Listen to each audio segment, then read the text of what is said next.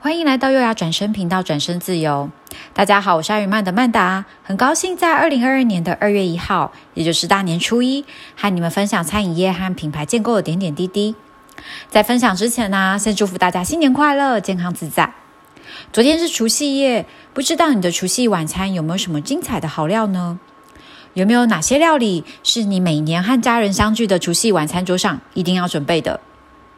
我自己的家中啊，其实在每一次过年的时候呢，有几道菜是我妈妈亲手必备的料理，包括像是火锅，还有鱼跟常年菜、鸡汤等等的部分。这几道啊，是我每一年过年必吃。如果那一年没吃到啊，反而好像就没有那种过年的感觉。讲到这种私厨式的手作料理啊，其实也是这两年特别流行的一个料理模式哦。过去啊，常常会有人将手作料理和家常菜或妈妈菜画上等号，但是这几年啊，其实已经非常不一样喽。在这些所谓的私厨手作料理当中呢，其实会看到很多特别的料理，包括有各种派系或者是地方特色料理，甚至是近乎失传的功夫菜，都会在这样子的一个形式当中呈现。而在这所谓的私厨当中呢，他们会有特定的限制用餐的座位，比如说可能只能两桌二十人，或者是只有三十人的位置。然后呢，他们常常会是大桌大桌的一个这样子的一个圆桌的体验方式。而它的料理当中呢，其实没有太多的盘中装饰，却是非常大块、实在而且不做作的那种料理。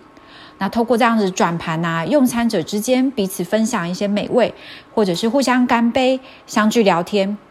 这种人和人近距离体验家常的美味，很像围炉的感觉。这样子整个的一个用餐方式呢，在这几年特别的流行。那有很多主厨啊，其实也是常客之一。当然呢、啊，这样子的方式不可讳言，因为去年和前年两年的疫情的带动，造成这个模式呢更加的蓬勃发展。那很多私厨他厨师的呃起心动念，是来自于希望在这样子一个新的大环境当中，找到不同于过往的一种生路，呃也确实是因为他们怀念这记忆中的那个家的味道，希望透过这样子一个实作跟分享的方式，能够保留即将传承的手艺料理。那也只有这样的方式呢，更多有机会和大家介绍比较有特色的地方菜。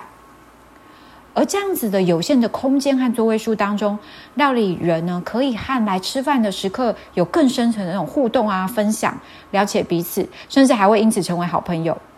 也让来这里吃饭的人呢重新回味那一种小时候大桌吃饭、抢食、大笑大闹的那种温暖，很像回到小时候的那种时光。毕竟美味的食物要透过这样子的分享，体会会更深切，不是吗？这里是又要转身频道，转身自由，我是爱与曼的曼达，再次祝福大家新年快乐，虎虎生风，我们下次见哦。